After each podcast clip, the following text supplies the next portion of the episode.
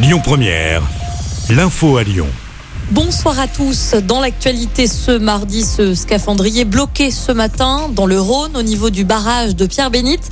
Ce plongeur professionnel a été aspiré par un siphon de l'écluse. Il a eu sa jambe bloquée à 10 mètres de profondeur. L'homme a été relié à la surface grâce à un narguilé lui permettant d'avoir de l'air. On parle politique également avec ce meeting de fin de campagne en soutien à Emmanuel Macron ce jeudi à Villeurbanne.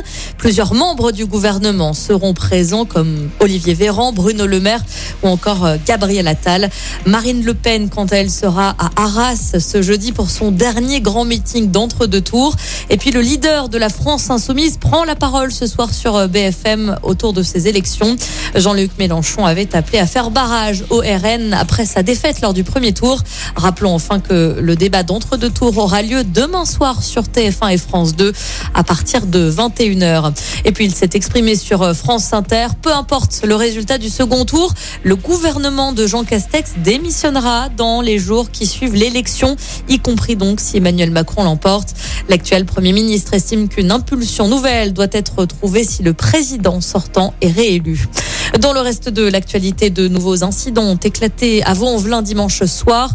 Des cocktails Molotov ont été envoyés aux abords de la place Guy Moquet. Un adolescent de 16 ans a été interpellé. Il est soupçonné d'avoir mis le feu à des voitures avec plusieurs dizaines d'individus. L'adolescent a été placé en garde à vue. L'enquête se poursuit. Lyon, mauvais élève dans un classement dévoilé par 30 euh, millions d'amis en ce début de semaine. Elle pointe à la 32e place des villes où il fait bon vivre avec un chien. C'est Nice qui arrive à la tête du podium. Un classement qui se base entre autres sur les espaces verts, l'accessibilité dans les transports en commun ou bien la présence de distributeurs de sacs à déjection. Villeurbanne, quant à elle, arrive 29e.